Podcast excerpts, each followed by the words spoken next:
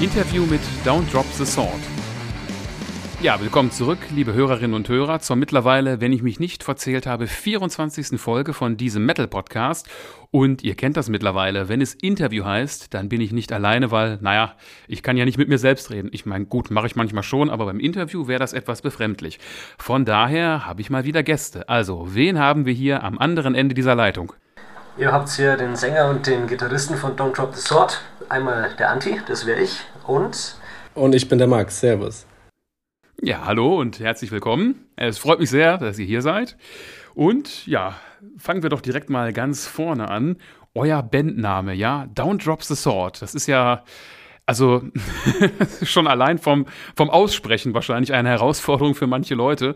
Und jetzt ja auch nicht so der, der Standardname, hätte ich gesagt, für eine Band. Wie seid ihr denn dazu gekommen? Das würde ich gleich mal Max übergeben. okay. Also, ähm, erstmal vielen Dank für die Einladung an dieser Stelle. Ja, und ähm, zu unserem Bandnamen. Wir sind ja schon oft gefragt worden. Wir haben sogar schon mal eine Reaktion von Alan Averill von Primordial auf diesen Bandnamen bekommen, von wegen, das kann man nicht so sagen im Englischen, sorry dafür.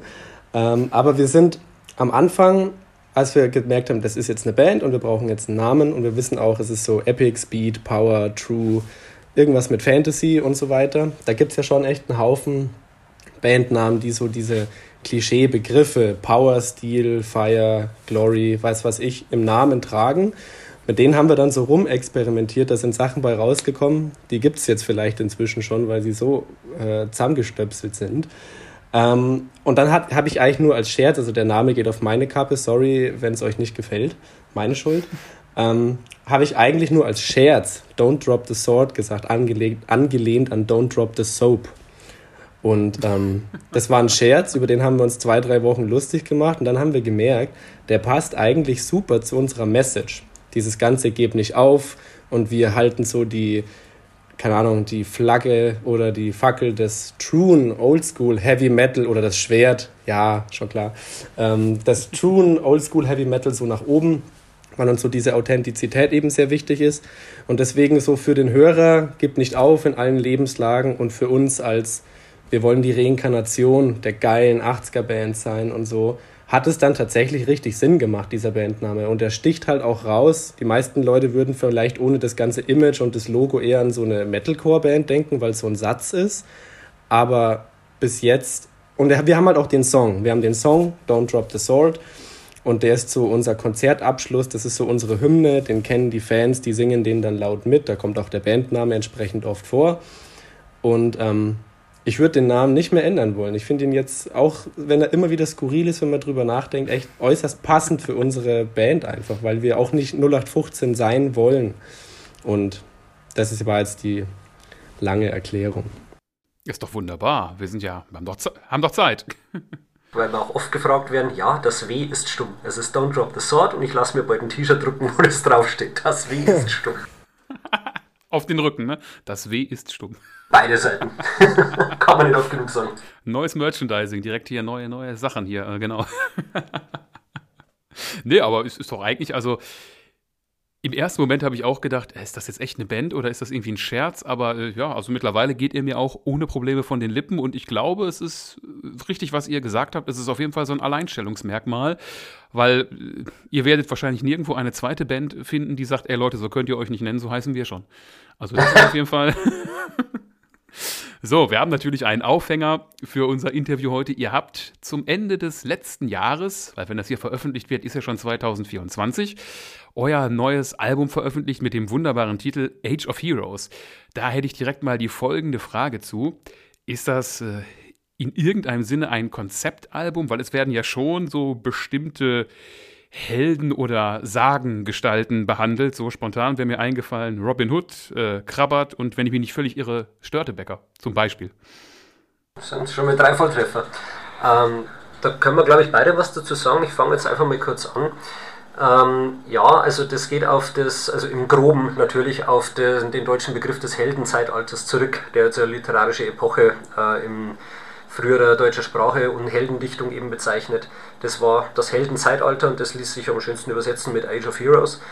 Und ja, wir haben halt eigentlich hauptsächlich auf einzelne Heldenfiguren zugeschnitten die Songs gemacht.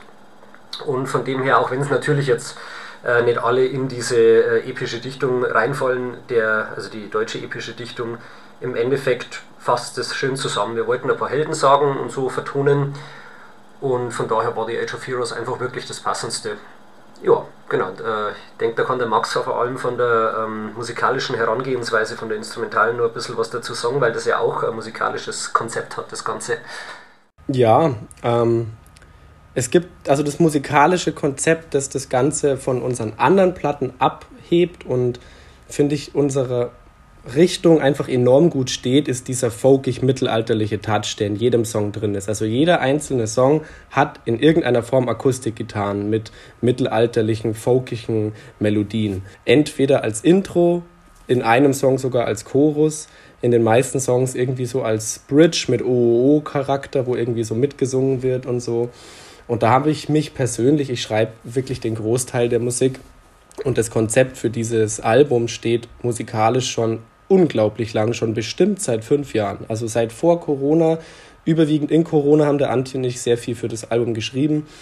Und ähm, vor, also Vorbilder von uns wie Blind Guardian zum Beispiel haben ja dieses Minnesang-mäßige, mittelalterliche mit den Akustikgitarren perfektioniert in diesem Heavy True Speed Kontext. Also die Alben wie Nightfall oder, oder Imaginations oder auch Somewhere Far Beyond haben ja brutal tolle Elemente mit diesem überladenen Akustikgitarren-Arrangements. Und das wollten wir eben auch machen.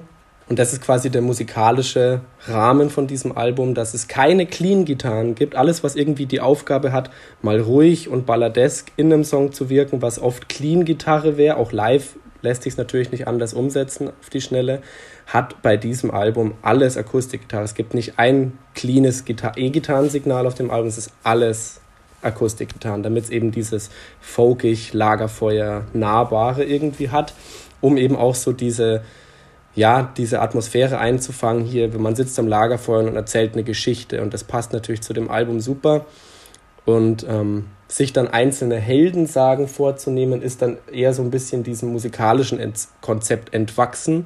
Angefangen hat es damit, dass der Anti und ich ähm, diese, diese ersten zwei Songs, Demon Divine und Of Love and Loss, geschrieben haben. Das ist im Endeffekt eine Story-Fortsetzung von, ähm, ja, von Hero of All Times und ähm, Chester's Tears, also den beiden ebenfalls zusammenhängenden Songs von unserem Debütalbum. Und weil das das zweite Album ist und ähm, ja, wir irgendwie halt einfach so einen, so einen Bogen schwingen wollten zu 2017, ist es nicht nur in der Story drin, sondern ich habe tatsächlich auch musikalische Motive von diesen beiden Songs in den Opener eingeflochten. Geht direkt damit los. Und ähm, genau, das, das ist das musikalische Konzept vom Album. Und das hat sich natürlich je nach Song ein bisschen angepasst. Also es gibt Stellen, die haben so ein bisschen mehr folkige Klänge. Dann gibt es welche, die sind sehr balladesk, hier Murder of Ravens oder so. Und ähm, um so ein bisschen dieses, dieses epische und auch so ein bisschen dieses altertümliche so hervorzuheben, haben wir bei ganz vielen Songs auch mit dem ähm, Seemannschor Erding zusammengearbeitet. Das ist vor allem wegen dem Piratensong natürlich entstanden, diese Idee. Und das haben wir dann auf alle Songs, also auf fast alle Songs angewandt. Und auch die Flöte und so Sachen, die haben noch nie Einfluss oder Einzug in unsere Musik gefunden. Und es war in vielerlei Hinsicht eine große Spielwiese, mit diesen Klängen zu arbeiten. Und ähm, ich finde, das ist sehr abwechslungsreich und gelungen geworden. Wir haben als Instrument sogar Kettenhemden mit dabei. Stimmt, ja. Ketten, oh cool. Das hätte ich auch spielen können. Ja, äh, ich habe ich hab das Kettenhemd gespielt und Schwert und Schild kann mich nur erinnern, wir haben extra noch für ein paar äh, Effekte, für Soundeffekte gesorgt, bei Wewood Ski Hit vor allem. Äh, bin eben im Kettenhemd im Studio rumgehüpft. Ich weiß nicht, ob es die Aufnahmen noch gibt. Ich hoffe schon. Die kann man irgendwann nur über Instagram rausschmeißen. Aber dieses Hu, Hu, das, äh, das haben wir auch mit dem Kettenhemd und dem Marschieren auf dem Holzbrett unterstützt. Also das äh, war mir nur wichtig, dass da die Authentizität eines Kettenhemds und Schwert und Schildgeprügel drin ist. Es, es, gibt also Dinge, die sich nie ändern, offenbar. Kennt ihr die Geschichte von äh, Grave Digger zu Rebellion? Da gibt es doch auch diese. Mhm, den Marschteil, gell? Das Gestampfe. Ich weiß gerade gar nicht, ob es wirklich der Song war oder. Nee, ich glaube, es ist in, äh, bei The Dark of the Sun. Irgendwo gibt es auch eine Schlachtensequenz. Und äh, wenn ich mich richtig an das erinnere, was ich damals äh, gelesen habe, haben sie da mit Zeltstangen aufeinander eingeprügelt im Studio. Ja, wir haben es nur eins weitergeführt, wir haben äh, Schwert und Schild hergenommen. Ja, da kommt man heutzutage leichter dran. Mitte der 90er war das schwierig wahrscheinlich. Das stimmt, ja. Nee, aber das, äh, das darf man auch unter True sein verstehen, glaube ich. Also man, man versucht bis ins Detail einfach selber das noch auszufüllen und äh, zu perfektionieren, damit es der eigenen Vision halt entspricht. Ist doch wunderbar. Also eins kann ich auf jeden Fall sagen, der Abwechslungsreichtum ist euch hervorragend gelungen, weil diese ganzen folkigen Passagen sind mir natürlich auch sofort aufgefallen. Und es war genau der Punkt, wo ich dachte, das macht das Album irgendwie besonders, weil, also ich kenne ja viele Bands, die gerne mal folkige Elemente in ihre Songs einarbeiten, aber wirklich in jedem Song und so konstant und dass es auch wirklich immer reinpasst. Also ich muss sagen, das habe ich wirklich selten gehört. Danke. Ja, und das sind halt alles, alles echte Instrumente, die quetschen, Entschuldigung, das Akkordeon und äh, Flöte und so weiter, das ist ja alles sehr echt eingespielt. Das hört man auf jeden Fall. Und eine Sache haben wir da, die habt ihr eben schon äh, angesprochen, euer langer Song A Murder of Ravens. Da habt ihr ja einen äh, musikalischen Gast, Liv Christine oder Liv, wie spricht man es richtig aus? Ich bin mir da nie sicher. Äh, wie ist denn das zustande gekommen? Weil die gute Frau, ich weiß nicht, wohnt die bei euch um die Ecke oder? Die Absolut schon, nicht. Äh, recht bekannt. Absolut so, nicht. Um die Ecke wohnt sie nicht, aber wir haben sie äh, in einer der Ecken besucht. Na, ähm, das Ganze hat damit begonnen, dass ich äh, auf Murder of Ravens eben den Text geschrieben habe. Wie du schon richtig bemerkt hast, geht es um Krabat und äh, Krabat ist ja der Müllerjunge und ein Ansporn für ihn, ein zusätzlicher aus der Gefangenschaft des bösen Müllermeisters zu entkommen, ist die Liebe zur Kantorka. Mag jetzt nicht der weiblichste Name sein, den man so kennt, aber Kantorka ist die, die Heldin quasi in dem Buch, die gibt ihm noch mehr Mut und Zuversicht durch ihre Liebe und ja, dadurch hat er dann im Endeffekt die Mut, die Kraft, äh, sich die Freiheit zu erkämpfen. Und ja, da war mir äh, sehr wichtig, dass das dann im Album auch wirklich eine Frau singt. Und ja, ab da, äh, ab da, wo ich gesagt habe, nee, das macht eine Frau, haben Max und Dom übernommen. Und ja, haben dann äh, die Liv Christine da äh, eingespannt, angeschrieben. Aber das, das kann Max, glaube ich, besser erzählen, der war da mehr involviert. Ja, also wir wollten die, die Liv Christine haben, weil sie von der Stimme her sehr gut dieses, dieses ähm, so ein bisschen zerbrechlich weibliche von der Kantorka verkörpern kann, auf jeden Fall.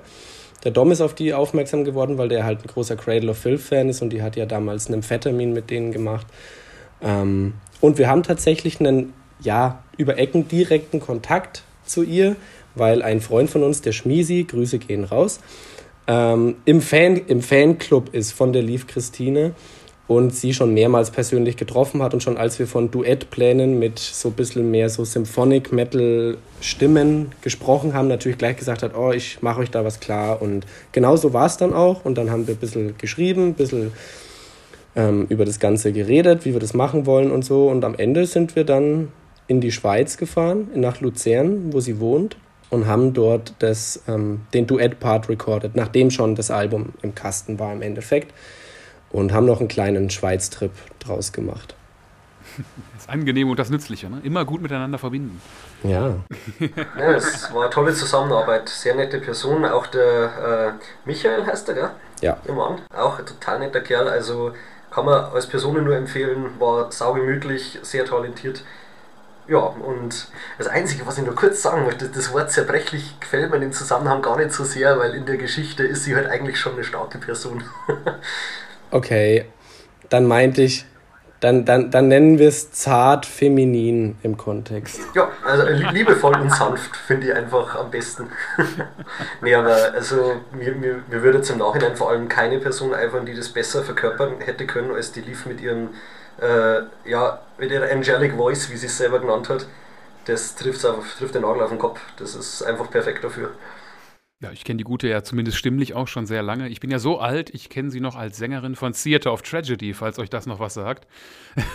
das war die, die, glaube ich, vor Nightwish schon ähm, angefangen haben mit Growlen und sanften Gesang mischen. Absolut, ja. Mitte der 90er war das schon. Na, kommt man auch schon in der, der Gothic-Szene damals, äh, ist mir schon den Weg gelaufen. Genau. Ja, wir waren ja schon bei A Murder of Ravens und da habt ihr eine Sache gemacht. Ich weiß nicht, ob ihr meine Podcast-Folge zum Album des Monats äh, November gehört habt. Ihr seid es leider nicht geworden, aber ihr wart nah dran, kann ich nur sagen.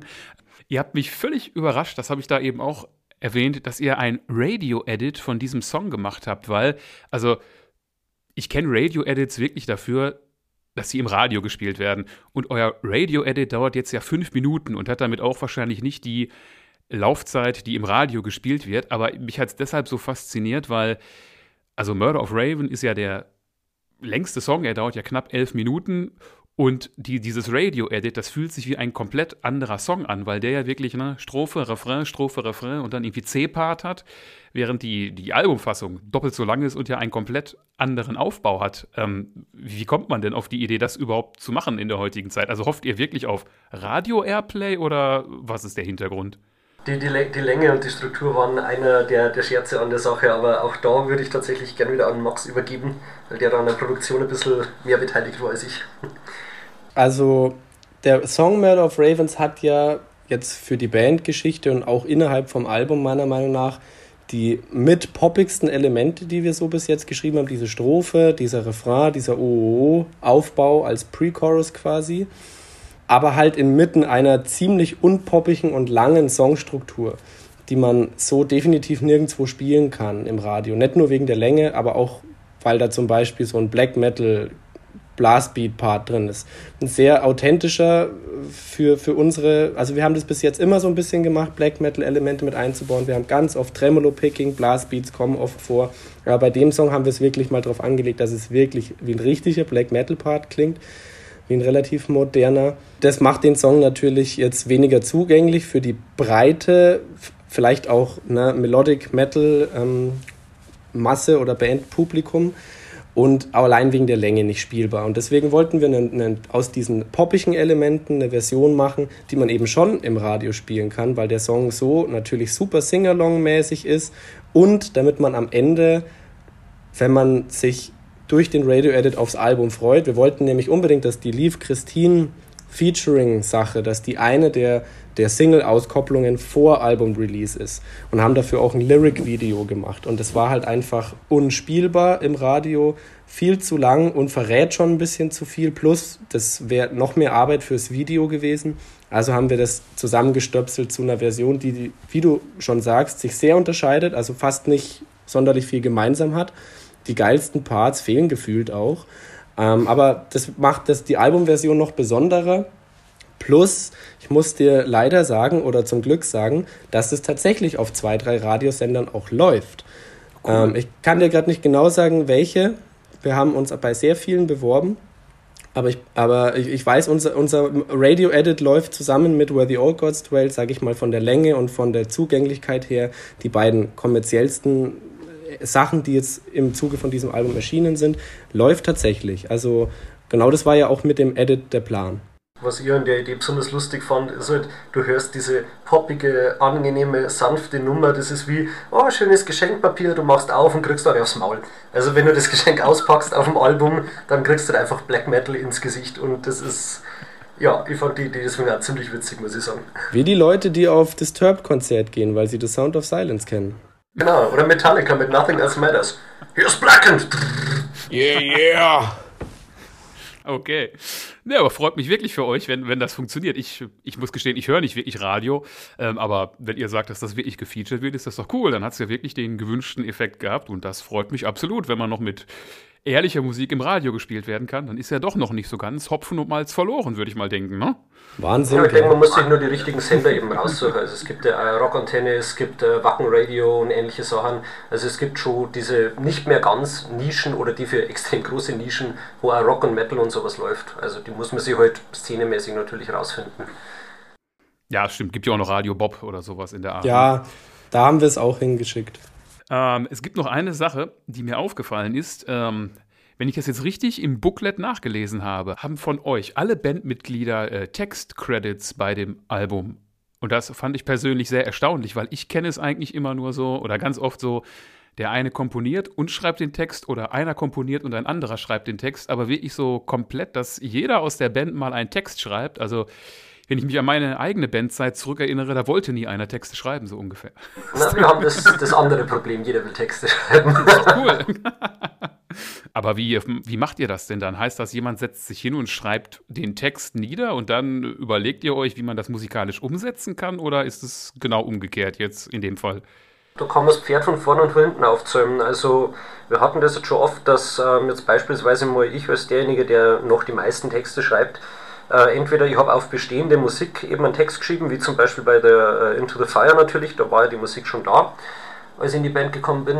Ähm, wir hatten es aber auch schon, ich glaube, für Rotten Wings oder Path to Eternity zum Beispiel oder Eye of the World. Ich habe Texte geschrieben und habe für meine begrenzten musiktheoretischen äh, Vorstellungskräfte äh, hatte ich im Kopf, wie das Lied ungefähr klingen soll. Ich kann das natürlich nicht umsetzen, also habe ich zu Maxi gesagt, hey, schau mal, das ist der Song, so stellen wir das Lied ungefähr, äh, ungefähr vor, von der Stimmung, von der Geschwindigkeit, jada jada, schreib doch da mal bitte was drauf. Und er hat es dann einfach geschafft, die, die Stimmung immer perfekt einzufangen. Also es basiert manchmal auf Texten. Oder es äh, passiert, dass äh, der Max oder auch der Corby zum Beispiel, unser neuer Gitarrist bei ähm, Sharp mit Riffs oder komplett auskomponierten Nummer um die Ecke kommt und sagt, hey, hier ist ein Song, braucht noch einen Text oder ich habe schon einen Text, ähm, ja, dann geht es auch von der Richtung. Es, es sind verschiedene Herangehensweisen, die immer ziemlich gut funktionieren finden wir. ja, auf jeden Fall. Mich hat es halt, wie gesagt, sehr positiv überrascht, weil ich kenne es halt eher anders, dass man feste Texte hat oder so. Und man merkt es ja auch jetzt, würde ich mal behaupten, sprachlich nicht irgendwie. Also das ist ja schon alles relativ homogen am Ende. Abgesehen von einem Song, der so einen ganz komischen Titel hat. Wenn man, also es ist jetzt wirklich, ich habe mir das nicht, ich habe mir das nicht ausgedacht. Ich habe das Album, ich höre Musik meistens halt, wenn ich irgendwie unterwegs bin, also im Auto über Spotify. Ich meine, eure CD habe ich mir ja auch gekauft, könnt ihr euch vielleicht daran erinnern. Und ich habe ähm, dieses Album halt gehört und der letzte Song vom Album lief. Und dann guckt man ja so aufs Display und wenn man nicht so genau richtig hinguckt, könnte man denken, der letzte Song würde heißen Werewolf She-Hit. Aber darum geht es ja nicht. Ne? Es geht ja nicht irgendwie um Werwölfe, die da Après-Ski machen. Was natürlich ein cooles Konzept wäre, aber nee. Das ist, das, das ist der Albumtitel vom nächsten Powerwolf-Album. Soll ich das mal am Powerwolf äh, vorschlagen oder so für Werewolf She-Hit? Mhm. Können Sie dann auf allem spielen, genau, Après-Ski. Aber zurück zum Thema. Es geht ja um was ganz anderes dabei. Möchtet ihr uns einmal kurz erklären, worum es dabei textlich geht? Weil ich glaube, nicht jeder kann das direkt so historisch verorten, worum es dabei geht. Ja, das war auch so ein bisschen, ähm, bisschen der, der Sinn dahinter, warum ich es Webertskirch genannt habe, ähm, um die Leute zum Googlen anzureizen. Und ja, also der Text selber handelt vom Hildebrandslied. Das ist so die älteste erhaltene deutsche Heldendichtung, schriftlich neu erhalten. Und äh, es handelt im Endeffekt von einer also klassischen epischen Geschichte, äh, oder es ist eingebettet in eine andere epische Sage, besser gesagt. Und das Hildebrandslied, äh, da geht es darum, dass sich zwei Personen, also Heerführer, auf dem Schlachtfeld treffen mit ihren Heeren jeweils im Rücken. Und sind der Junge und der Alter. Der Junge erkennt den Alten nicht, sieht ihn als Feind. Der Alte erkennt den Jungen aber, glaubt in ihm seinen Sohn zu sehen. Das sind Hildebrand und Hadobrand. Und der Alte sagt dann halt, hey, kann es sein, dass wir verwandt sind so ungefähr? Ich glaube, du kannst mein Sohnemann sein. Sohnemann äh, in seinem jugendlichen Überschwang sagt natürlich, ja, nix da, mein Vater ist äh, geflohen, der hat uns im Stich gelassen, weil ähm, der Krieg immer wichtiger war, der ist immer vor einer Schlacht die nächste, äh, ist dann äh, aus, dem, ja, aus dem Reich abgehauen, Flüchtling quasi, du trägst eine viel zu teure Rüstung, du kannst das gar nicht sein, also regt er halt total dagegen, wie das ein Teenager so macht. Und ja, der Vater versucht ihn zu überzeugen, äh, gemäß damaligen Gebräuchen bietet er ihm auch goldene Ringe an seinem Speer an. Der Speer war zum Überreichen damals äh, so eine Sitte. Und der Junge hat dann natürlich wieder gedacht, aha, alles klar, der holt mir sein Speer ins Gesicht, ich höre dir Trapsen, Nachtigall. Ähm, nennt ihn einen verräterischen Hunnen, was damals ja eine ordentliche Beleidigung war. Die Hunnen als kriegslüsternes Volk und so weiter kennt man ja aus verschiedenen Sagen. Und im Endeffekt beleidigt er ihn dann auf äh, mehrere Arten, sodass der alte, sein Vater, gar keine Wahl mehr hat, aus eben eher verletzten Gründen, als die Herausforderung anzunehmen. Und dann geht es halt los, die werfen ihre Speere, die ziehen ihre Schwerter, schlagen aufeinander ein, bis die Schilde brechen und dann fehlt die letzte Seite. Es endet einfach. Also, we will never know the end. Also nicht nur, nicht nur die älteste, das älteste erhaltene Schriftstück, auch der älteste existierende Cliffhanger sozusagen. Ja, richtig. Und also es wird später mal im Hildebrands Sterbelied ähm, aufgelöst. Ähm, es gibt dann auch so Fanfiction dazu, die wurde aber im Hochmittelalter geschrieben und äh, jeder Menge anderem höfischen Gedudel überladen, wo dann äh, beide sich versöhnt haben und erkannt haben, aber das war mehr so ein Soap-Opera-Ende. Also im Endeffekt, äh, man muss davon ausgehen, dass äh, auch aus den Moralvorstellungen der damaligen Zeit natürlich der Vater den Sohn erschlagen hat. Weil der hatte 30 Jahre Kriegserfahrung und das war damals schon äh, irrsinnig lange Zeit. Also ja, so vermutet man, dass es offiziell auch hätte enden müssen. Der Vater erschlägt den Sohn. Ja, traurige Sache, aber wir haben einen kleinen Hit draus gemacht. Ja, also leider keine Werwölfe, so leid es mir tut. Äh, noch nicht. Vielleicht machen wir auch mal einen Werwolf-Song, wer weiß. Ja, wenn ihr da Textideen braucht, dann können wir gerne zusammenarbeiten bei dem Werwolf She-Hit. Ich finde den Titel immer noch super. Ja, unser, unser anderer Gitarrist, der Corby, hat ja auch einmal vorgeschlagen, wir könnten anfangen, Alkohol zu brauen, den Bärwurz She-Hit. Ich hätte fast die Gitarre in den Rachen gestopft, aber es ist lustig. Vielleicht könnt ihr euch dann ja von äh, Bärwurz irgendwie hier äh, endorsen lassen oder so. Uh, das ich als, als, als Anti-Alkoholiker kann ich das moralisch vertreten. Eigentlich wurscht, aber lustig war es auf jeden Fall. Ja. ja, klingt auf jeden Fall sehr lustig. Aber haben wir mal noch eine Frage zum aktuellen Album. Wenn ich das jetzt so richtig gesehen habe, gibt es für jeden Song quasi ein ja, auf den Textinhalt abgestimmtes Bild. Das heißt schon, ihr setzt auf das physische Medium, oder? Also als, als Verteilungsmedium sozusagen. Ich habe jetzt so viel geredet. Max, bitte sag du gern was dazu. Ach so, ja, also wir haben uns ja jetzt bei diesem Album sehr viel Mühe mit dem Booklet gegeben. Wir haben eine, eine externe Künstlerin hinzugezogen, eben um auch zu dem vorherigen, die hat nämlich auch das Prelude gemacht. Wir haben das Prelude to the Age of Heroes und wir haben Age of Heroes. Und wir wollten dann ne, für dieses Companion Piece einen, einen stimmigen Look. Und deswegen haben wir die gleiche Künstlerin beauftragt für das Gesamtwerk quasi. Und wir haben tatsächlich für jedes äh, Lied haben wir ein, ein, ein Booklet-Artwork, das dann bei den Single-Auskopplungen auch als, als digitales Artwork auf Spotify und so weiter ähm, fungiert. Und das passt immer hervorragend zum, zum Text und zur Gesamtstimmung natürlich von dem Song. Die wurde da auch anständig gebrieft. Der Anti hatte mit ihr am meisten Kontakt mit der Doro. Und ähm, ja, wir setzen insofern schon auf das physikalische Medium. Es gibt ja einen kleinen Spoiler für alle äh, unserer Fans, die diesen Podcast hören werden. Wollen wir es schon verraten? Ich weiß es nicht. Jetzt habt ihr geteasert, das wäre jetzt ja gemein, wenn nicht. Das wäre jetzt, das ist jetzt der, der, der, ähm, der richtige Cliffhanger nach dem Hildebrandslied. Wir setzen auf physikalisches Medium und wir möchten natürlich unser, unsere Produktkette an physikalischen Medien erweitern. Das heißt, ihr könnt euch jetzt denken, äh, oder überlegen, welche Produkte wir vielleicht noch in physikalischer Form veröffentlichen werden. Down drops the sword, Bärwurz. Bärwurz. genau, alles, alles genießbar. Nein, ähm, ich, hätte, ich hätte jetzt eher auf so große, schwarz aussehende Scheiben getippt, aber vielleicht irre ich mich auch. Vielleicht, vielleicht irrst du dich. Wir lassen es mal offen, we will never know the end. Bis nächstes Jahr im März vermutlich. Also never ist kurz in dem Fall, aber ja. Ja. Ja, nächstes Jahr im März passt ja, weil, äh, ja, du meinst jetzt 2024, nehme ich an, und nicht 25. Ja, ja, genau, genau. Genau, dann ist es ja respektive dieses Jahr, weil, Leute, ihr, ihr könnt euch daran erinnern, wir nehmen Ende 2023 auf, wenn ihr das hört, ist schon 24, also dann ist gar nicht mehr so lange hin, bis es die heißen News wahrscheinlich irgendwo gibt, ne? Das macht die Zuhörer ja quasi zu Traveler in Time.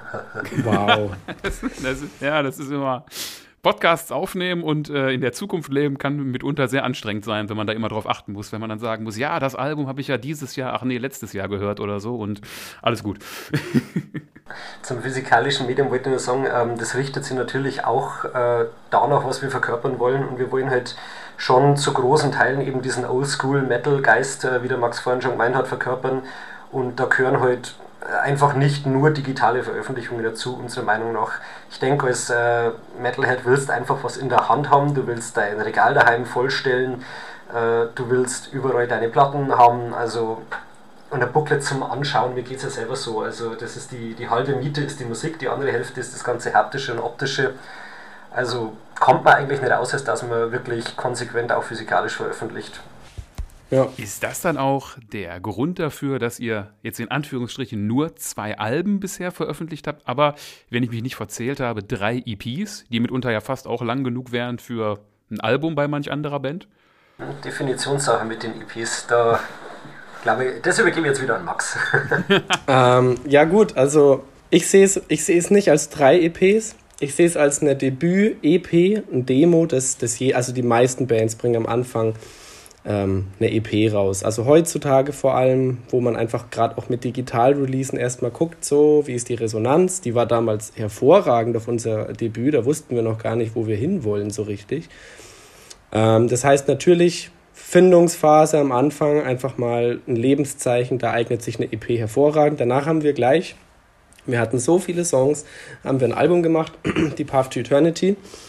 Und dann ist erstmal eine Zeit lang nichts passiert. In der Zeit hat jeder natürlich war mal wieder anderen Einflüssen musikalisch und so weiter auch ausgesetzt und deswegen ähm, ist, fällt die Wild Hunt, die 2019 erschienen ist, die zweite EP, fällt stilistisch auch ziemlich anders aus. Also ich habe da sehr, ich schreibe sehr viel Musik für die Band, praktisch alles eigentlich und ähm, ich habe zu dem Zeitpunkt auch über den Dom eben unseren Schlagzeuger extrem viel Extreme Metal Einflüsse so kennengelernt und die haben sich in unserer Musik dann auch viel mehr gezeigt. Da waren dann in jedem Song fast in irgendeiner Form Tremolo-Picking, Blastbeats und durch ein Anti seine äh, Vocals, auch Growls eben dabei, wobei die auch schon auf dem Debüt mal dabei waren. Und dadurch fällt es ein bisschen anders aus, die Wild Hunt. Ein bisschen härter, ein bisschen härter produziert auch und ein bisschen experimenteller vielleicht, wenn man es mal von der truen Heavy Metal Seite her sieht. Und da bietet sich dann natürlich ein kürzerer Release, der in sich geschlossen ist, eben auch an, als für so, ich nenne es mal Klangexperiment, ein ganzes Album zu machen. Deswegen, das ist der eine Grund, dass es nur so, also dass es mehr EPs waren. Und der, andere, der zweite Grund ist natürlich, ähm, mit dem Budget bei einer kleinen Band sieht es nach so einer Albumproduktion wie Path to Eternity jetzt nicht so aus, dass man gleich ein Album nachschießt, sondern, sondern halt sich wieder mal zu Wort melden möchte mit einem neuen Release und um die Abstände ein bisschen zu überbrücken und den Leuten immer mal wieder eine, ja, eine neue Musik geben zu können, haben wir uns dann halt auch für eine EP entschieden. Plus, zu dem Zeitpunkt ist dann auch unser Gründungsrhythmusgitarrist ausgestiegen und ähm, der hat kommuniziert, der nimmt mit uns noch die Songs auf und ähm, wollte dann eben aufhören. Und deswegen haben wir das nicht noch in eine Platte verwandelt, sondern halt wirklich äh, bei einer EP gelassen. Und das dritte ist jetzt die Prelude to the Age of Heroes. Ähm, ist in meinen Augen nur bedingt eine EP, weil erstens heißt sie ja schon Prelude to the Age of Heroes. Das heißt, es ist tatsächlich nur so ein kleines musikalisches Vorspiel, das jetzt hat sowohl das Erscheinen als auch ein bisschen die musikalische Entwicklung zu Age of Heroes angeteasert hat. Und außerdem sind es eigentlich nur zwei Songs und so ein kurzes äh, Akustikzeug, um, um quasi ähm, zu diesem Akustik-Element von dem Album hinzuleiten, aber eben auch, weil die zwei Songs storymäßig und ähm, musikalisch ein bisschen aus dem Albumraster rausfallen, nicht so heldenmäßig, nicht so folkig von der Musik her und deswegen wollten wir sie auskoppeln. Und haben sie dann halt als EP physisch released, um unsere vorher digital veröffentlichte äh, Single Prophecies Carved in Sand über das Dune-Konzept, ähm, Dune, der Wüstenplanet, um das halt, damit wirklich alle Songs mal physikalisch erhältlich waren. Und deswegen ist es jetzt eine 5-Track-EP, bei der eins halt ein Cover und eins eigentlich ein kurzes Instrumental mit, mit Sprechpart ist, wenn man so will. Und deswegen würde ich sagen, wir haben zwei EPs, Debüt und ein kleines Klangexperiment und dieses Prelude jetzt ist eigentlich ein Companion-Piece zum Album, das nicht für sich allein stehen muss alleine. Aber kann. Ja. man muss halt dazu wissen, dass wir nie irgendwie äh, externe finanzielle Unterstützung hatten. Also äh, das kommt von uns und dann in zweiter Linie von den Fans das Geld und das war's halt. Also da kann man nur bedingt große Sprünge machen. Wir geben uns natürlich Mühe, aber so ohne finanziellen Rückhalt durch ein Label oder ähnliche Scherze ist natürlich auch ein bisschen schwieriger. Da muss man sich schon genau überlegen, was man jetzt da macht. Oh, kann ich vollkommen nachvollziehen. Hat, glaube ich, auch einen entscheidenden Vorteil. Mir hat äh, euer Album jetzt das letzte auch vom Sound sehr gut gefallen, weil ich finde, es klingt sehr angenehm, boah, wie soll man das jetzt sagen, basisch. Also, wenn man heutzutage vergleichbare Bands hören würde, also ob man jetzt Power Metal oder Speed Metal letzten Endes als, als Dach darüber nimmt, das ist ja gerne sehr überproduziert alles. Und ich finde, also eure Aufnahme ist schön basisch, das klingt alles sehr warm und er klingt jetzt vielleicht ein bisschen schmalzig, aber sehr ehrlich. Also ist zumindest meine das Meinung dazu. Finde ich sehr schön, dass du das sagst. Ja, weil wir legen schon sehr viel Wert darauf, dass unser Sound eben ähm, warm und, und, und einfach, ja, einfach authentisch und gut klingt. Also wir nehmen tatsächlich, wir nehmen tatsächlich analog auf, analoges Mischpult, die, die Drums, alles, das wird alles äh, in, einem, in einem richtig amtlichen Studio recorded. Unser sechster Mann in der Band quasi, der Bruder von unserem Schlagzeuger, der Bones, der Bonifaz, der hat bis jetzt jede Platte von uns gemacht, der bringt sich auch in den Kreativprozess jetzt nicht unbedingt vom Writing, aber so vom Arrangement und so stark mit ein. Ich arbeite seit Jahren stark mit dem zusammen. Ich bin auch in, seit, äh, seit Path Eternity Co-Produzent von unseren Platten. Und der schafft es immer, dass das wirklich ähm, klar klingt, aber, aber, aber trotzdem, trotzdem nicht irgendwie äh, synthetisch oder so.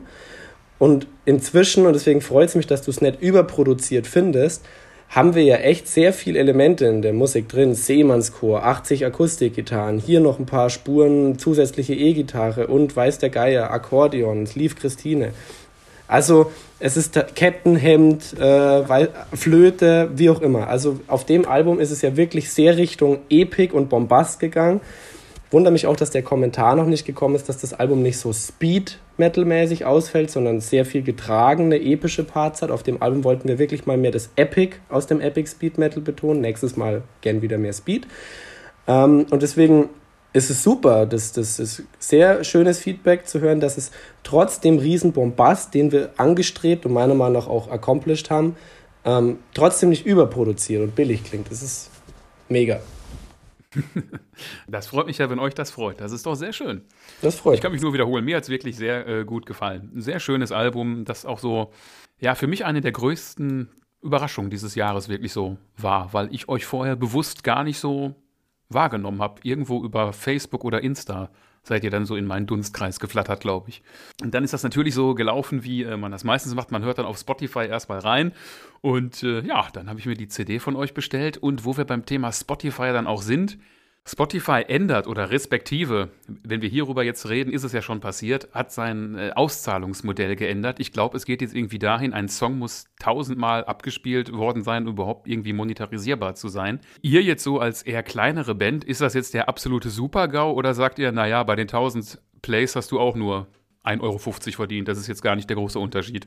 Tja, das ist nicht so leicht zu beantworten. Ich denke, ähm, Spotify ist in erster Linie mal, also für Bands unserer Rangordnung, eher was, was die Reichweite erhöht, was es bequem macht, es anzuhören. Ich würde es jetzt, also ich sehe es persönlich nicht als eine große Einnahmequelle. Da setzen wir auf Live-Konzerte und äh, Merch-Verkauf und natürlich auch da äh, wollen wir den Fans was bieten, drum ja auch dieses äh, ganze Mühe beim Artwork und so weiter und so fort. Deswegen machen wir uns da so viel Gedanken, damit es einen Anreiz hat, das nicht nur zu streamen, was wie gesagt schön für die Reichweite ist, aber ja, für den Künstler ist das jetzt nicht, nicht das Einzige, was er was bringt, eben gerade ohne Label. Ich glaube, es waren irgendwie sogar, waren es denn sogar 10.000 Klicks, Max, die man jetzt braucht irgendwie?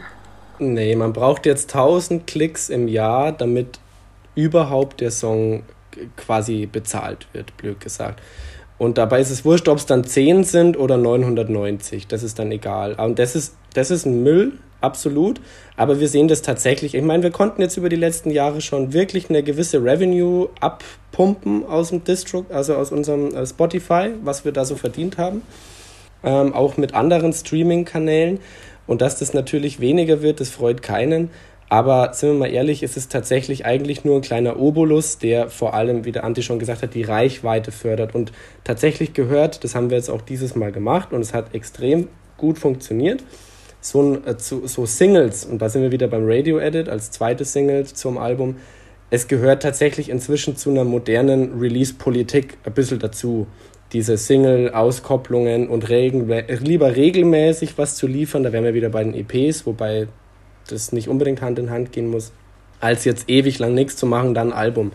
Und deswegen, ähm, ja, dass das gekürzt wird, ist natürlich blöd, aber grundsätzlich ist, ist, ist das ein Medium, auf das wir nicht setzen oder bauen wollen, das wäre äh, leider recht traurig. Aber es, man kann es einfach mit dazu nehmen. Und wir versuchen uns ja eh relativ für unseren Oldschool-Style relativ modern zu inszenieren, weil wir zum Beispiel jetzt für den einen, für, die, für den Videoclip, für die Lead-Single zum Beispiel auch mit der lokalen äh, Wrestling-Szene zusammengearbeitet haben. Und so auch versuchen, wie du schon gesagt hast, du bist auf Instagram auf uns aufmerksam geworden, man darf sich nicht vor diesen Möglichkeiten der Reichweitenerweiterung heutzutage einfach verschließen als Band und deswegen ist uns natürlich ein souveräner Social Media Auftritt sehr wichtig und tatsächlich ist Spotify fast mehr Social Media, so von was dir vorgeschlagen wird und dass du was speichern und liken und keine Ahnung was kannst, der ganze Algorithmus, da sind wir fast schon eher im Bereich Social Media als jetzt Musikkonsum weil es ja wirklich mehr so eine Massenabfertigung ist. Das ist schade, aber ich persönlich benutze Spotify schon und ich höre ganze Alben. Also ich bin eigentlich so eine Mischung aus, ich lege eine Platte auf und höre das ganze Album, so jetzt mal rein von der künstlerischen Seite her betrachtet und dem ja, einfach, dass du so viel exploren kannst, dass dir so viele Sachen gezeigt werden. Ich habe so viele Bands, die ich noch, die, auf die wärst du in den 80ern vielleicht gar nicht gekommen. Gut, die gäbe es vielleicht auch nicht, logischerweise, aber diese Vernetzung macht schon auch möglich, dass man einfach neue Sachen entdeckt. Und das wiederum füttert unseren Sound. Und ja, so viel zu Spotify. nee, da wäre tatsächlich nur eine Kleinigkeit aus meiner Betrachtung, äh, aus dem ganzen Sozialen raus. Ähm, man redet ja oft vom gewissen Szenesterben oder Szenerückgang. Ähm, der Punkt ist halt auch, wenn man dann immer nur bei den alten Vertriebsmustern und so bleibt, äh, quasi, wir würden ja immer nur Kassetten tauschen, wenn es so wäre, überspulen und auf äh, irgendwelchen kleinen Börsen hin und her schubsen. Man erreicht halt auch wirklich nur viele jüngere Metalheads auch wirklich, wenn man über solche Kanäle geht. Also es wäre blöd, finde ich, die dann auszuschließen, wenn man sie nicht ähm, an sozialen Medien auch bedient und die dafür nutzt dass man halt auch für Nachwuchs innerhalb der Szene sorgt. Sonst gibt es viele, die, die würden die Musik lieben, wenn sie sie nur mitbekommen würden. Aber ja, also das wollte ich noch ganz kurz dazu ergänzen, dass man dem Publikum irgendwo schon schuldig ist, dass man versucht, sie auf sehr vielen Kanälen zu erreichen und eben gerade für die Szenebelebung da ähm, auf die jüngeren Kanäle nur zugreift. Das ist doch ein wunderbares Schlusswort dazu. Aber ganz am Ende sind wir natürlich noch nicht. Jetzt kommt der, na, interaktive Teil stimmt ja nicht so ganz, aber ihr hattet ja so eine kleine Hausaufgabe. Wer zu Gast im Podcast ist, der darf die, oh böses Wort, Spotify Podcast-Playlist füttern. Aber die gibt es auch auf YouTube im neuen Jahr, also jetzt 2024 gibt es die dann auch auf YouTube. Wo man keine Adblocker benutzen darf. Was darf man da nicht? ähm, YouTube hat vor einem Monat, glaube ich, oder so angefangen mit, ah, ihr dürft keine Adblocker mehr benutzen, wir schieben euch die Werbung in den Rachen, bis ihr kotzt. Und ja, das kam ordentlich Gegenwind aus der Community und die Adblocker sind eigentlich nur noch besser geworden. Das haben sie damit geschafft. Ich muss gestehen, so genau habe ich mich mit YouTube gar nicht auseinandergesetzt. Es kam halt irgendwann einfach die Anfrage, ob es den Podcast auch auf YouTube gibt. Und da habe ich es halt irgendwie möglich gemacht und habe mir dann eben auch gedacht, ja, wenn er schon da ist, kannst du auch die Playlist, die du auf Spotify bastelst, auch natürlich auf YouTube basteln, weil so manchen Song findet man ja vielleicht eher auf YouTube, weil irgendjemand ihn äh, illegal äh, äh, irgendwann mal hochgeladen hat. Gerade wenn es irgendwelche älteren Sachen oder so sind, die findet man ja mitunter auf Spotify vielleicht gar nicht, weil man gar nicht so genau weiß, wer gerade der rechte Inhaber von keine Ahnung welchem Album ist. Aber zurück zum Thema. Ihr hattet die kleine Hausaufgabe, ein paar Songs mir zu nennen, die ich in die Podcast-Playlist packen soll. Irgendwelche Lieblingssongs von euch oder aktuelle Songs, die ihr total geil findet oder was auch immer. Hier kann man jetzt nichts falsch machen. Ja, okay, es sollte jetzt nicht Helene Fischer sein oder so. Ach, scheiße. ich wünschte, aber, die würde mehr Rock und Metal machen. Ganz ehrlich, die Stimme ist genial, die Frau kann singen aber die Musik spricht mich nicht ganz an. das hast du schön solidarisch formuliert, ja. ich musste das sogar schon mal spielen, atemlos. Ich, ich, kann das jetzt, ich kann das jetzt überbieten. Ich habe mal mit Helene Fischer geschlafen im selben Hotel. Schade. schade. Naja, also das ist anscheinend eine super Person an alles, die kann sich hervorragend inszenieren und hat eine geniale Stimme. Ich habe mir ein Duett von ihr äh, mit Peter Maffay gehört, Messiah, eines meiner liebsten Lieder. Und ein Mann hat die eine Stimme, also unglaublich. Die, die könnte rocken ohne Ende. Nächstes Stimmt. Mal. Möchte sie aber nicht, verkauft sich nicht so gut. Glaube ich leider auch. Ja, songtechnisch ist es schon schwierig, muss ich sagen. Also einen Lieblingssong, das ist echt heftig. Ja, ihr könnt ja, ihr seid ja zwei Leute, jeder kann ja zwei Songs nennen, dann kommen wir auf vier und dann packe ich noch was von euch dazu. Das gibt dann ein rundes Bild. Also was ich auf jeden Fall gerne in den Pott schmeißen würde, ist so ein absoluter äh, Dauerbrenner bei mir, seit ich glaube ich 17 war, höre ich den immer, egal in welcher Laune geht der. The Sentinel von Judas Priest, das, das, das Lied kann einfach irgendwie alles. Den zweiten muss ich mir dann überlegen. Max, hau du dabei mal was raus. Ähm, wir haben uns gemeinsam auf einen, auf einen truen und, und epischen Favoriten geeinigt, den doch einige in der Band gut finden, der auch einen aktuellen Bezug zu, ja, unseren Bandmitgliedern auch ein bisschen hat. Und zwar ist es äh, 12 Stars on an Azeran Gown von ähm, Atlantean Codex, weil ich tatsächlich oder wir als Band inzwischen tatsächlich ähm, auch einen direkten Kontakt zu Atlantean Codex inzwischen haben ich muss dazu sagen, ich spiele seit äh, wenigen Monaten noch bei Anti-Peewee, falls dir das was sagt. Das ist eine Thrash-Metal-Band aus dem Regensburger Raum. Und die Lead, also den, also mit. Den Namen kenne ich in der Tat. Ja, genau, die Mit-Lead-Gitarristin, das ist sehr ne, Thrash-Metal-mäßig, so Dual-Lead-mäßig, ähm, die mit mir da jetzt spielt, das ist ja die Coralie und die spielt bei Atlantic Codex. Das heißt, wir haben da, pflegen da inzwischen eine, eine Freundschaft mit, mit, mit Atlantic Codex im gewissen Maße. Und nachdem wir jetzt schon mehrmals, und die möchte ich in dem Moment natürlich auch gerne nennen, schon mehrmals uns auf Krom bezogen haben, die auch sehr gute Freunde von uns sind und sehr wahnsinnig epische, geile Musik machen für, für alle Fans von Manowar und Bathory und wie sie alle heißen, haben wir gedacht, wir sagen heute mal Atlantic Codex, um einfach da mal Grüße gehen raus, so nach dem Motto zu machen und weil es auch viele in der Band das auch sehr gut finden. Und äh, mein persönlicher Favorit, weil ich überlegt habe, was zeichnet mich und, und so mein Approach an unser Songwriting aus. Ich kann nicht oft genug betonen, wie geil ich Queen finde.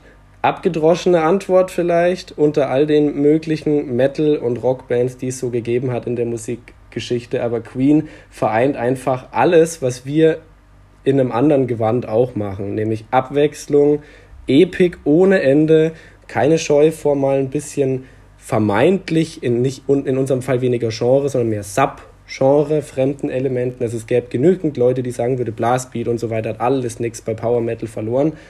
Aber das, diese, diese Band-Konstellation und die verschiedenen Geschmäcker, die provozieren das auch ein bisschen, dass man so arbeitet. Und ich finde, so haben wir einen Sound geschaffen, der sich an diesem Mut von Queen auch ein bisschen orientiert. Und deswegen nenne ich jetzt einen Queen-Song. Und damit es mal was ist, was ja nicht so oft genannt wird, weil ich es tatsächlich sehr geil finde aus der späten Schaffensphase, obwohl natürlich 70er Queen absolut grandios ist. Tie Your Mother Down und so weiter, alles prima. Aber ich nenne jetzt einfach mal Innuendo von Queen, weil das eben auch diesen epischen Teil hat. Es gibt diesen Flamenco ähm, Akustikgitarren-Part und es gibt noch so einen komischen Opern-Part. Und das, wenn man Innuendo anhört und dann vielleicht so einen Song vom neuen Album wie, wie Of Love and Loss oder so, dann, dann merkt man vielleicht auch, wo diese Chöre, wo diese Epik und wo so ein bisschen diese verspielten, nicht ganz ähm, ja, linearen Songstrukturen von uns manchmal auch herkommen. Also ich bin damit aufgewachsen und ich sage immer, Leute, Queen. Punkt. Super Wahl, auf jeden Fall. Weil Queen auch wirklich eine der allerersten Bands war, die ich so gehört habe, kann ich wirklich sagen. Ich meine, ich bin ja auch alt. das ist generationenübergreifender Wahnsinn einfach, Queen. Also ich hoffe, dass das nie aufhört. Wir sind ja, also der Dom und ich, sind nach der, also unser Schlagzeuger, der heute leider nicht ähm, im Interview dabei ist, aber Servus, Grüße gehen raus. Der ist ja auch in Luzern dabei gewesen und mit ihm zusammen bin ich dann eben auch nach Montreux gefahren und wir haben dem Freddy der Freddy-Statue am Genfer See und auch hier der Studiotür haben wir natürlich einen Besuch abgestattet als Fanboys und so. Und also der, der wird diese Liebe zu Queen auf jeden Fall teilen. Und deswegen fühlt er sich, denke ich, durch diese Auswahl auch relativ gut repräsentiert. Super Wahl. Ich kann mich nur wiederholen. Auch super Song. Ich könnte als zweiten Song, habe ich mir jetzt mit mir selber geeinigt, weil es mein, glaube meistgespieltester Song letztes Jahr war. Letztes tatsächlich, 22. Uh, äh, Faster Than Light von Unleash the Archers. Das ist, es ist eine Nummer, die mich so umgehauen hat. Das Video dazu ist übrigens auch sau witzig. Auf äh, YouTube würde ich mal, mal suchen. Äh, ich mag die Band auch, weil die auch rumexperimentieren. Äh, zum einen mal die, die Britney heißt äh, Slays, die ist der Wahnsinn, die ist für mich so der weibliche Hansi Kirsch, muss ich sagen. Die hat eine Stimme, die, weiß nicht, die ballert dich einfach an die Wand. Und ähm, ich finde auch das Songwriting angenehm progressiv, weil zu viel Proggy gefällt mir dann meistens schon immer, aber bei denen, die haben das, finde ich, einfach richtig geil gemischt. Und die haben vor allen Dingen, was ich hochschätze in allen äh, Songs und Musikgenres, äh, Storytelling ohne Ende. Also die erzählen wirklich Geschichten, setzen das dann auch eben akustisch entsprechend um. Und ja, also Faster Than Light ist für mich ein Goldstandard, wenn es um Power Metal geht, finde ich. Das Geschwindigkeit, Melodie, Gänsehaut, alles da ist Teil einer genialen Geschichte. Über zwei Alben geht, soweit ich weiß. Also ja, das wäre noch mein Ding. Faster Than Light von Unleash the Archers. Geile Band, geiler Song. Unleash the Archers kenne ich auch schon ziemlich lange. Kennt ihr dieses uralte Video von denen, äh, General of the Black oder Dark Army? War das das, wo äh, die, die Kampfszenen mit drin sind, wo die Frau den einen Typen umbringen will? Ja, genau. Ja, das habe ich mir mal angeschaut. Äh, großes Kino für eine Band, so ein Musikvideo ordentlich. Ja, vor allen Dingen hat es, glaube ich, sogar relativ schnell eine Million Views gehabt, in Zeiten, als das noch nicht so ganz gang und gäbe war. Also pff, daher kenne ich die Band nämlich wirklich. Ich finde es eben auch so geil, weil die, äh, ähnlich wie der Max gerade mit Queen gesagt hat, ähm, die scheißen sich auch nichts. Die, die machen Power Metal, aber dann hast du auf einmal Scream und Growl-Einlagen, du hast dein Blastbeat mit drinnen. Mir fällt äh, immer mal wieder auf, dass wir da gar nicht so unähnlich sind. Äh, in einfach dieser Experimentierfreude, die auch, wenn man True Metal machen möchte, glaube ich, ein Stück weit reinkommt. Sonst da enthält man sich Welten vor, äh, musikalisch und erzähltechnisch, die einfach wichtig sind, um manche Sachen rüberzubringen. Ich hätte jetzt zum Beispiel bei Murder of Ravens, ohne den Black Metal Part hätte ich nie ähm, so gute Stimme für den Meister gefunden. Ich meine, das ist eine sauböse Figur, der braucht einen saubösen Teil. Was ist da besser als Black Metal? Du hättest ja, ähm, du hättest ja Asp fragen können. Tatsächlich Rieseninspiration. Ich hab, du kannst das nicht sehen. Ich habe hier vor mir drei äh, Poster von Asphänger. Von okay. äh, Tatsächlich in der Mitte ist äh, von Zauber äh, der, der Krabat-Liederzyklus eben und von der Welt unter und noch von der Ballade von der Erweckung. Es war jahrelang in meiner Gothic-Zeit vor allem eine meiner absolut liebsten Bands, weil der Asp das einfach lyrisch so drauf gehabt hat. Also an Asp und Janus, einer anderen deutschen Band, die sind meine absoluten Inspirationen für Geschichten erzählen und Lyrik etc. Und ja, da dachte mir, okay, ich kann nicht ein 2-CD-Album über Krabat machen, aber machen wir ein Lied und der Max hat dazu diesen wunderbaren Elfminüter komponiert. Da dachte mir, ja, das ist genug Zeit, jetzt macht man eine schöne Zusammenfassung, wo jeder mal zu Wort kommt. Habe ich jetzt auch noch einen Song? Bitte was? Habe ich jetzt auch noch einen Song frei? Ja, wenn du unbedingt möchtest, klar. Ich meine, Regeln sind da, um sie zu brechen. Das ist mein Podcast, meine Regeln kann ich selbst brechen. Ja, wir haben uns ja jetzt halt vergleichsweise wenig heute auf Blind Guardian bezogen, aber es ist schon wahr. Wir finden die als Band natürlich auch alle geil. Wir waren diese, ja, viele aus der Band waren dieses Jahr auf dem Konzert. Wir haben den Hansi auch getroffen nach dem Konzert. Sollte er sich das hier anhören. Liebe Grüße, ich bin der, der dir das Ricola angeboten hat. Ähm und ähm, ja, natürlich, also da braucht man gar nicht drüber reden. Das ist natürlich neben Hammerfall und Manowar sind das aus, de, aus, dem, aus der Szene raus, also wirklich aus dem eigenen Subgenre ist das einer der Haupteinflüsse. Indirekt, also in, unbewusst und bewusst. Es gibt Songs, die haben wir absolut absichtlich in diese Richtung komponiert, als auch vom neuen Album Demon Divine oder so, mit diesem Minnesang-Part oder so. Und manche Sachen, die passieren halt einfach. Der Anti kann auch nichts dafür, dass er so klingt. Und ähm, es war auf jeden Fall war schön, den Hansi zu treffen. Wir haben uns auch gut unterhalten und deswegen sage ich jetzt einfach abschließend noch, keine Ahnung, wird nicht so oft genannt, Somewhere Far Beyond, Blind Guardian, geile Nummer. Hat auch, hat auch wieder ein paar experimentelle Passagen mit den, äh, wie heißt ähm, Mit den Dudelsäcken. Ne? Mit den Dudelsäcken, genau. Und deswegen, ja. das ist die fünfte Choice heute. Hat witzigerweise auch einen Bezug zu einem von unseren Songs, zu We Deal in Let, gleiche Thematik. Stimmt.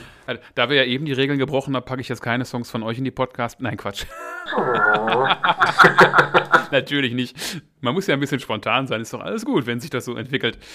Ich packe natürlich trotzdem drei Songs von euch jetzt noch in die Playlist und es würde mich freuen, wenn ihr dann ein paar Worte darüber verlieren könntet. Keine Ahnung, äh, textlich oder musikalisch, was da besonders dran ist, also irgendwas. Fangen wir direkt mal mit eurer Bandhymne an. Down Drops the Sword.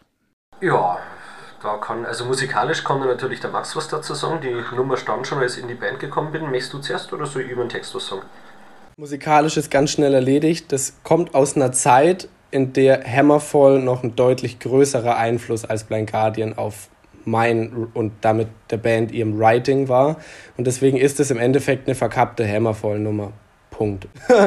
und, und, und, die, und die Message und den Bandnamen da reinzupacken, war tatsächlich jetzt nicht, ich schreibe irgendwas und dann kommt ein Text drauf, sondern dieses Dun, Dun, Dun, Dun, auf das die, der, der, der Bandname oder der Songtitel halt fällt. Das war schon beabsichtigt, dass der Song mal so heißt, wie wir. Aber den Text geschrieben hat, bis auf ein, zwei äh, coole, coole Phrasen, die allen so eingefallen sind, so hier wie in an Age of Extinction, we have to align, hat der Anti hat den Text geschrieben, deswegen kann er da mehr dazu sagen. Aber ja, das war von Anfang an geplant als unsere Hymne im Stil von einer einfacheren gehaltenen ähm, Hammerfall-Songstruktur. Damals waren unsere Songs, damals waren die Songs auch noch ein bisschen leichter.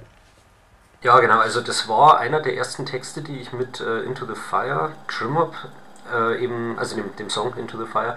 Und mir war auch wichtig, dass zum einen mal eben diese, der Bandname eben erklärt wird, äh, Don't Drop the Sword, was ist die Bedeutung? Ja, gib nicht auf, kämpf weiter.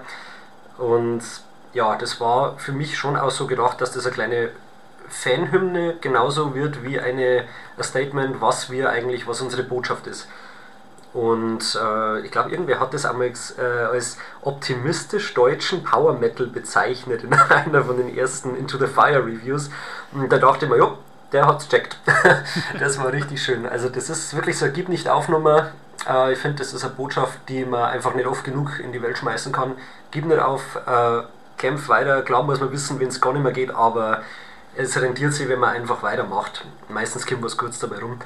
Was man bei dem Song natürlich noch dazu sagen muss, ist, dass der, der Chor, der auf der Aufnahme, auf der Studioaufnahme Don't Drop the Sword schreit, das sind Fans erster Stunde aus Erding, ähm, zum Beispiel auch meine Mutter höre ich jedes Mal raus, wenn ich das höre. Ähm, coole Sache. Und ähm, ja, genau. Und deswegen, also der Song war für unsere Fans einfach als, als Hymne. Das spielen wir immer am Ende von unserem Konzert, wenn keine Zugaben folgen. Und ähm, wir werden vermutlich nie aufhören, diesen Song zu spielen, selbst wenn wir ihn irgendwann nicht mehr hören können. Aber ich spiele ihn immer wieder gern. Es macht jedes Mal wieder Bock. Und wir haben jetzt zum Beispiel auch schon zum zweiten Mal den Song mit anderen Leuten performt. Wir haben ja dieses Jahr das zweite Mal unsere Night of the Swordbearers veranstaltet. Und da hatten wir zum Beispiel die Gäste Vanquisher aus Schweden und es war jetzt halt schon zum zweiten Mal, ähm, es entwickelt sich zur Tradition, unsere, ähm, ja, unser Plan, das am Ende vom Konzert eben mit unseren Vorbands zusammen zu performen, beziehungsweise mit den Frontmen unserer Vorbands. Und dadurch ergeben sich jedes Jahr neue, also ein neuer Sound für den Song, weil da dann immer andere Leute mitsingen und auch bei diesem Mal gespielt haben sogar. Wir hatten den Gitarristen zusätzlich. Und ähm, das sind so die Sachen, die den Song immer wieder ein bisschen spannender machen, dass der auch durch die Partizipation vom Publikum bei jedem Konzert einfach ein bisschen anders ist. Und das macht den Song, obwohl wir ihn immer spielen wollen, müssen, wie auch immer, tatsächlich zu einem Highlight auch für uns, obwohl wir ihn schon so oft gespielt haben. Und ähm, wir machen das ja auch für die Fans und wir sind sehr dankbar dafür. Und der Song steht äh, fast zehn, also acht, aktuell achteinhalb, fast zehn Jahre später immer noch ähm, für, für unsere ja, Dankbarkeit den Fans gegenüber und ich glaube, das wird auch im großen Stil nicht weniger ähm, intim sein, diese Nummer. Und deswegen freuen wir uns jedes Mal, den zu spielen. Das klingt doch wunderbar. Wenn ich mich jetzt nicht verguckt habe, ist der nächste Song euer am meisten abgespielter Song auf Spotify, Rotten Wings. Mhm. Ach, da kann ich ein bisschen was raushauen. Rotten Wings ist eine Nummer, das weiß ich nur, die habe ich damals ähm, tatsächlich auf einen Abend, glaube ich, bei mir daheim im, äh, im Bett liegend geschrieben, weil ich da gerade fertig geworden bin mit Dragon Age durchzocken. Ein saugeiles äh, Computerspiel von BioWare, glaube ich. Äh, also wer es kennt, versteht den Text sowieso gleich. Wer es nicht kennt, kauft es euch, spielt es, es ist genial. Ähm, ja, genau, Rotten Wings bezieht sich auf den, den Erzdämon, der da der Endgegner ist sozusagen. Oh, hätte ja Spoilerwarnung geben sollen. Naja, auf jeden Fall bezieht sich es auf diesen Endgegner, den untoten Drachen, Deswegen Rotten Wings. Und ich mag einfach die Botschaft, die das Spiel hat. Und die habe ich dann immer versucht, neben den natürlich äh, obligatorischen coolen Sachen ähm, im Song rüberzubringen, dass sich nämlich alle Völker vereinigen gegen diese Bedrohung von außen, dass man alte Feindschaften beiseite legt. Äh, die in Fantasy, äh, bei den Fantasy-Rassen auch vorhandenen äh, Vorurteile überwindet etc. Und man macht einfach zusammen etwas, um das Schlechte in der Welt quasi, die Bedrohung für die Welt zu vernichten. Und ohne jetzt politisch werden zu wollen, finde ich, dass das ein Motiv ist, das eigentlich immer, aber auch in der heutigen Zeit vor allem äh, nicht an Bedeutung, also immer noch sehr viel Bedeutung hat, so rum. Also das ist definitiv was, an dem man sehr Scheibe abschneiden kann. Man sollte zusammenhalten und äh, sich lieber auf das Schlechte konzentrieren, wie man es als eine Welt los wird. Aber ja, das ist ein langer Weg für uns als Menschheit. Ja, und das andere ist natürlich, ich wollte einfach einen Song schreiben, bei dem das Publikum einmal richtig mitmachen kann. Man glaube, wir hatten Don't Drop the Sword, aber ich wollte einfach noch eine Nummer haben, wo man dem Publikum richtig was zum Tor gibt, weil ich oft gemerkt habe, äh, live auch damals schon, die haben einfach Bock, aber du kannst natürlich nicht den kompletten Text immer mitschreien. Und deswegen habe ich äh, versucht, denen da ein bisschen was äh, zu geben für Rotten Wings und es hat mich überrascht, muss ich sagen dass der Versuch so gut geglückt ist. Also Rotten Wings ist eine Nummer, da spare ich mir eine Menge Luft, weil das Publikum mir dankbarerweise immer das Rotten Wings abnimmt. Also das ist ein saugeiles Gefühl. Du stehst da und die Leute singen deinen Song mit und machen ihn dadurch einfach nochmal so viel besser. Ja, meine fünf Pfennig dazu. Es war ein bisschen unser Versuch, ein Nightfall zu schreiben. Sag ein Song fürs Publikum. Ich glaube, die Atmosphäre ist da. Ich hoffe, ich habe mich äh, lyrisch und äh, so vom Stil her auch weit genug davon entfernt, dass es kein Plagiat ist. Der größte Einfluss für die Strophen und das Geschrubbe, sage ich mal, das Schnelle, bevor es in den getragenen Refrain geht, ist ganz klar Metallica bei dem Song. Also, das ist einfach von den, von den, von den Akkorden her und von der Struktur ist das halt echt wie Creeping Death oder so. Das hört man, finde ich, auch, wenn man, wenn man das weiß. Und deswegen sind damit natürlich ähm, weitere Ureinflüsse von uns ja einfach noch, noch mal genannt. Nicht, dass Metallica irgendein Name-Dropping nötig hätte, aber das finden doch einige bei uns in der Band schon ziemlich geil. Also der Corby und der Dom und ich auf jeden Fall. Und deswegen. Metallica? Ja, genau. Gehört, Muss ich das gleich mal die, nachgucken. Das, sind also die, das, das, das ist die Band von Dave Mustaine oder wie der heißt. Ach so, ja, ah, ja, genau, genau. Ich erinnere mich dunkel. Und hier der, genau. der, der, der, Lars, ne? Der, ah ja, ja, ja, genau. Der alte genau. Däne. der hatte Geburtstag gestern, deswegen alles Gute so ungefähr. Ja, stimmt, ne? 26.12. Ist der nicht 60 geworden? Der ist jetzt 60 geworden. Mein Gott, der ist ja älter als ich, dass ich das erleben darf. Endlich mal jemand, über den wir im Podcast reden, der älter ist als ich. Geil. Obwohl stimmt nicht, wir reden oft über Leute, die älter sind als ich. Whatever. Wir hatten ja Rob Halford zu Judas Priest heute auch schon erwähnt oh ja, oder Queen. Einen Song habe ich noch von euch. Und jetzt nicht verwundert sein, dass ich nichts von eurem äh, aktuellen Album nehme. Da habe ich schon mal was in die Podcast-Playlist reingepackt, in mindestens zwei anderen Folgen. Darum, äh, ja, nehmen wir jetzt etwas, was ein wenig älter ist als das aktuelle Album. Es ist Prophecies Carved in Sand. Also Prophecies Carved in Sand geht textlich auf die Kappe vom Dom, der ähm, ein sehr großer Frank Herbert-Fan ist und äh, die, die Dune-Buchreihe unbedingt vertonen wollte. Tatsächlich auch ein bisschen ähm, ja, zwecks der medialen Aufmerksamkeit mit dem Release vom Film timen wollte. Ist am Ende nicht ganz aufgegangen, weil der Film Corona-bedingt äh, Kinostart und so verschoben worden ist. Aber ähm, dann waren wir wenigstens mal zuerst dran bei It Never Sleeps. Hier Stephen Kings It, haben wir, waren wir zu spät. Deswegen waren wir da halt zu früh, mein Gott. Aber der Song ist einer unserer besten Songs, wenn es nach mir geht. Ähm, klingt blöd, weil ich habe ihn geschrieben, aber ich meine es tatsächlich so. Ist vielleicht auch im Hinblick auf die später kommende Frage, was wir in Zukunft so machen wollen, ein, ein Turning Point gewesen in Sachen Text, Inhalt, noch viel akribischer und noch viel authentischer in Musik zu packen. Weil bei Dune, du hast diese Sci-Fi-Thematik, aber du hast auch diesen Wüstenplaneten und das Ganze irgendwie ähm, als so ein episches Ding. Und in dem Song gibt's, wir haben in dem Song mit dem Kirchenchor, also wirklich mit einem astreinen Kirchenchor gearbeitet. Ich habe für den vierstimmigen Satz geschrieben und ich habe den Chor geleitet, damit die so diese, bisschen wie in Herr der Ringe, wenn sie in Rivendell sind, diese Elben, diese Flächen so singen.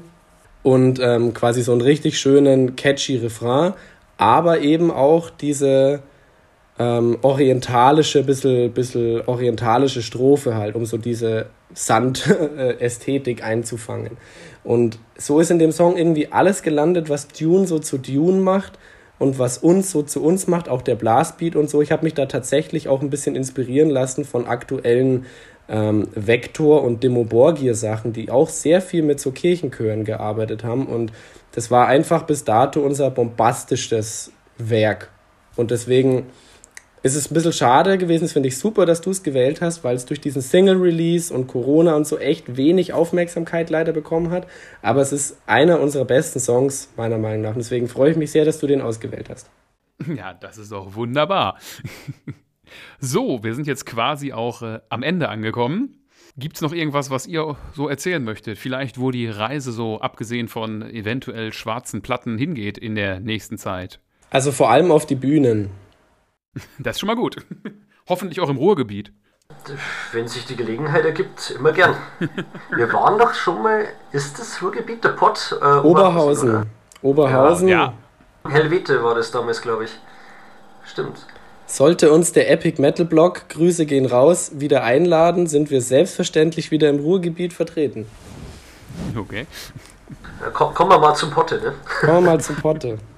nee, also generell äh, immer voll gern, also live, überall gern. Wir hatten ja auch schon die, die typischen Come to Brazil Anfragen.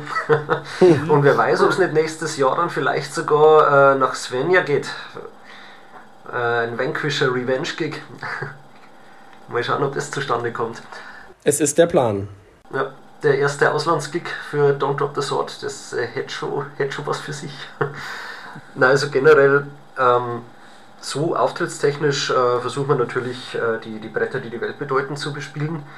Und äh, musikalisch, ich denke, da werden wir uns auch nochmal zusammensetzen und das alles äh, genauer ausbaldowern. Aber wie der Max vorher schon angedeutet hat, ähm, wir wollen einfach immer ein bisschen ja, im Fluss sein. Also so komplett auf den Stil festlegen, auch wenn man mal gefunden hat, glaube ich, ist für uns alle nicht so das Wahre. Also man möchte als Band einfach auch die Möglichkeit haben, sich zu entwickeln, äh, Sachen auszudrücken, die man jetzt gerade eben sagen möchte. Und ja, da kann man sich eigentlich verschiedenster Einflüsse bedienen, musikalisch, textlich, thematisch, wie auch immer, die einem gerade passend erscheinen. Und wenn man sich dann nicht dieses Korsett äh, der, der Kunst anlegt, sondern einfach quasi einen Kleiderschrank voll hat, da finde ich, ist schon mehr gewonnen. Also, ich glaube, stilistisch wollen wir ein bisschen mehr in Richtung Speed Metal wieder den ganzen mit einbringen das Epische bleibt ja auch, wenn man langsam spielt, erhalten. Von daher. Wenn man schnell auch, spielt. Ja, genau. Und auch mit Tempo. Also episch bezieht sich ja auf vieles. Aber ich glaube, wir wollen das Speed-Element schon gern alle fünf wieder ein bisschen mehr reinbringen. Aber wir wollen auch das Volkige nicht vernachlässigen. Also, das ist ein saugeiles Element, das ja noch mehr für Melodie einfach sorgt, die Epic total unterstützt, äh, was verschiedene Erzählstrukturen begünstigt und Stimmungen hervorragend ausdrücken kann. Also, ich denke, dass äh, das musikalische Spektrum erweitern wird, aber dass wir gleichzeitig ein bisschen mehr zu den Wurzeln zurückgehen. Kann man das so ungefähr zusammenfassen? Ja, also ich, also mir, was mir tatsächlich wichtig ist, das kann sich in allen Facetten hernach äußern. Ich denke nach Age of Heroes und auch gerade weil wir es eben erst von Prophecies und der ich nenne es mal musikalischen Umsetzung des Textes so gewidmet haben. Beispiel jetzt auch aus dem Album Der Störtebäcker. Wir haben den Seemannschor, wir haben das Akkordeon und wir haben, finde ich, doch sehr, ich nenne es mal stereotypisch greifbare Piratenklänge. Und, und also was mir wichtig wird für die Zukunft ist, glaube ich, und ich glaube, das finden alle ganz gut, dass die, dass die Releases bisschen konzeptschwanger bleiben. Also diese Zusammenstellung von irgendwelchen Songs wie bei Path to Eternity, die man irgendwie dann einem gemeinsamen äh, Albumtitel gibt. Ich glaube, für diese, diese größeren Projekte mit gemein, also mit Textkonzept, mit Musikkonzept, selbst wenn es in eine andere Richtung geht, ähm, das glaube ich wird uns wichtig bleiben ab jetzt. Und was ich auch gut finde, ist ähm, natürlich ja, das, die, also ich will nicht sagen, die, der Production Value, blöd gesagt, der Production Value auf dem Album jetzt mit diesen ganzen, mit diesem ganzen Detail, die, diese ganzen Detailverliebtheit. Hier noch eine kleine Akustikgitarre, an der Stelle noch ein Schlag aufs Becken, an der Stelle noch hier, jetzt brauchen wir hier noch den Chor und so. Also diese, diese wirklich, dass wir uns die Zeit, ein halbes Jahr genommen haben, das auszureifen, selbst ab dem Studioprozess nochmal ein halbes Jahr, hat sich, finde ich, komplett gelohnt. Und das ist eine Form von, von ja, diese Arbeit einfach, dass das so, so detailverliebt ist und dass das auch dementsprechend diese Epik und diesen Bombast bekommt. Da sind wir wieder bei Blind Guardian und bei Queen. Die haben das eben genauso gemacht und noch eine Vocalspur und es macht eben diese tollen choralen, epischen Refrains und ich glaube, an die haben wir uns alle gewöhnt und sie lieben gelernt, sowohl jetzt aus unserer Diskografie raus gesehen, als auch natürlich von unseren Vorbildern und ich denke, die werden uns nach wie vor sehr wichtig bleiben. Und natürlich fette Gitarren-Soli. Immer gut. gut und wichtig. so, eine schöne alte Tradition von Interviews. Ist, ist tatsächlich eine Tradition. In der vierten Folge gab es das erste Interview. Da, seitdem gibt es das. Der Gast oder die Gäste dürfen den Podcast beenden. Erstmal danke natürlich an euch, dass ihr euch diese Zeit genommen habt, um hier Rede und Antwort zu stehen. Es hat mir sehr viel Spaß gemacht. Es ist sehr sehr tiefgehende Antworten sind das, muss ich sagen. Das macht nicht jeder, kann ich nur sagen. Vielen Dank dafür. Und ja, das letzte Wort gebührt euch an dieser Stelle. Danke für die tollen Fragen auf jeden Fall. Absolut. Auch danke, dass wir da sein durften. Ja, gerne. Ich würde sagen, wir, wir machen das einfach ganz klischeehaft mit äh, Don't Drop the Sword, oder? Ich würde so gern Metal-Leute sagen, aber ich sag auch Don't Drop the Sword. wir können es ja probieren. Ich zähle auf drei und ihr sagt es dann. Sollen wir es probieren? Mhm. Eins, zwei, drei. Don't, Don't drop, drop the sword. Fuck. Das ist schlecht. Könnte passen.